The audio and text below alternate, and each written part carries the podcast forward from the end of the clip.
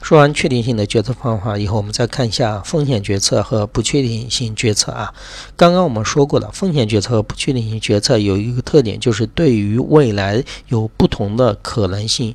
比如说，那个市场好的时候，你的销量或者收入是不一样的，对吧？你市场那个差的时候，有可能这个收入或者销量会什么变低的。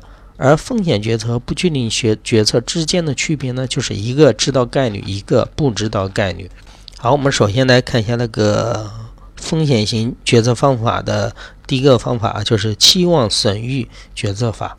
直接看这个题目啊，我们看例题的话，就是能够帮助帮助你们能够快速的了解啊，什么叫做期望损益决策法。他给了你一个什么？给他呃，给他一个企业，一个企业开发的一个商品，然后呢，他预测市场。会出现三种状况，对吧？畅销、一般、滞销的时候，这不就是我们刚才所说的吗？对不对？你风险决策是对未来的状状态，比如说有几种，对不对？可以预知未来有几种状态，不是确定性的，不是确定性只有一种，对吧？它有好几种，你看有畅销的、一般的和什么滞销的，你们可以结合这个图来看啊。然后呢？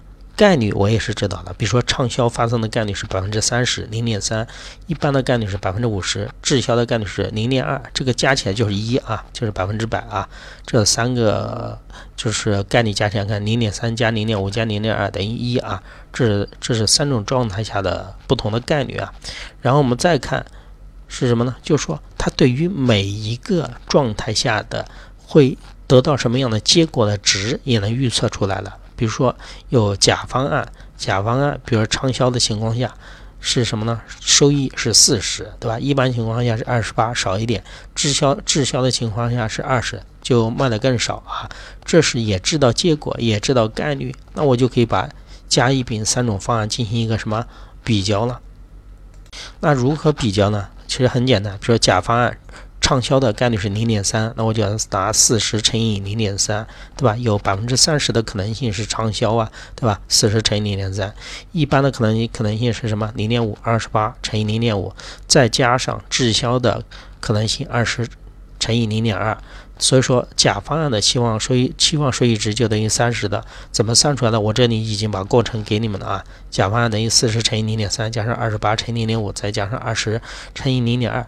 这个其实就是把每种状态下的结果乘以它的概率，然后加起来就是甲方案三十，乙方案也是一样的啊，结果乘以每种状态下的什么概率三十三点六，丙方案是二十八，然后那你现在应该能看得出来，一般会选哪个方案？会选。呃，第二个方案，对吧？乙方，因为乙方案的话，期望收益值是什么？最高的三十三点六。它综合考虑了三种的自然状态，也考虑了三种自然状态下的不同的什么结果。好了，这个就是呃风险型决策方法下面的期望损益的决策法啊，这个一定要掌握啊。喜欢考，是凡是只要是计算题的部分，你弄懂了都不会太难，就是加减乘除。但是你要知道它是怎么做出来的。